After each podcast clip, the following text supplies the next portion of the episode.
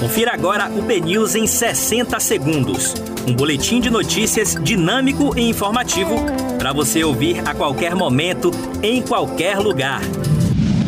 Olá, muito bom dia para você. Hoje é quinta-feira, 1 de abril de 2021. Eu sou Diego Vieira e você confere agora os primeiros destaques do dia no podcast BNews 60 segundos.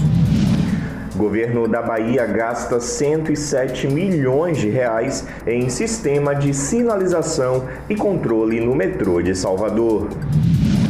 Procon notifica a Caixa Econômica Federal para que identifique ganhador da Mega da Virada. Juiz manda soltar o próprio filho preso após dirigir embriagado e bater em motociclista. Comitê do Banco do Brasil aprova Fausto Ribeiro para a presidência da instituição. Fiscais da Sedur em Salvador cruzam os braços e protestam por estarem fora do plano de vacinação. E por falar em vacina, novas doses do imunizante devem chegar à Bahia na manhã desta quinta. E hoje, 1 de abril, em bnews.com.br, você confere as mentiras sobre a Covid-19.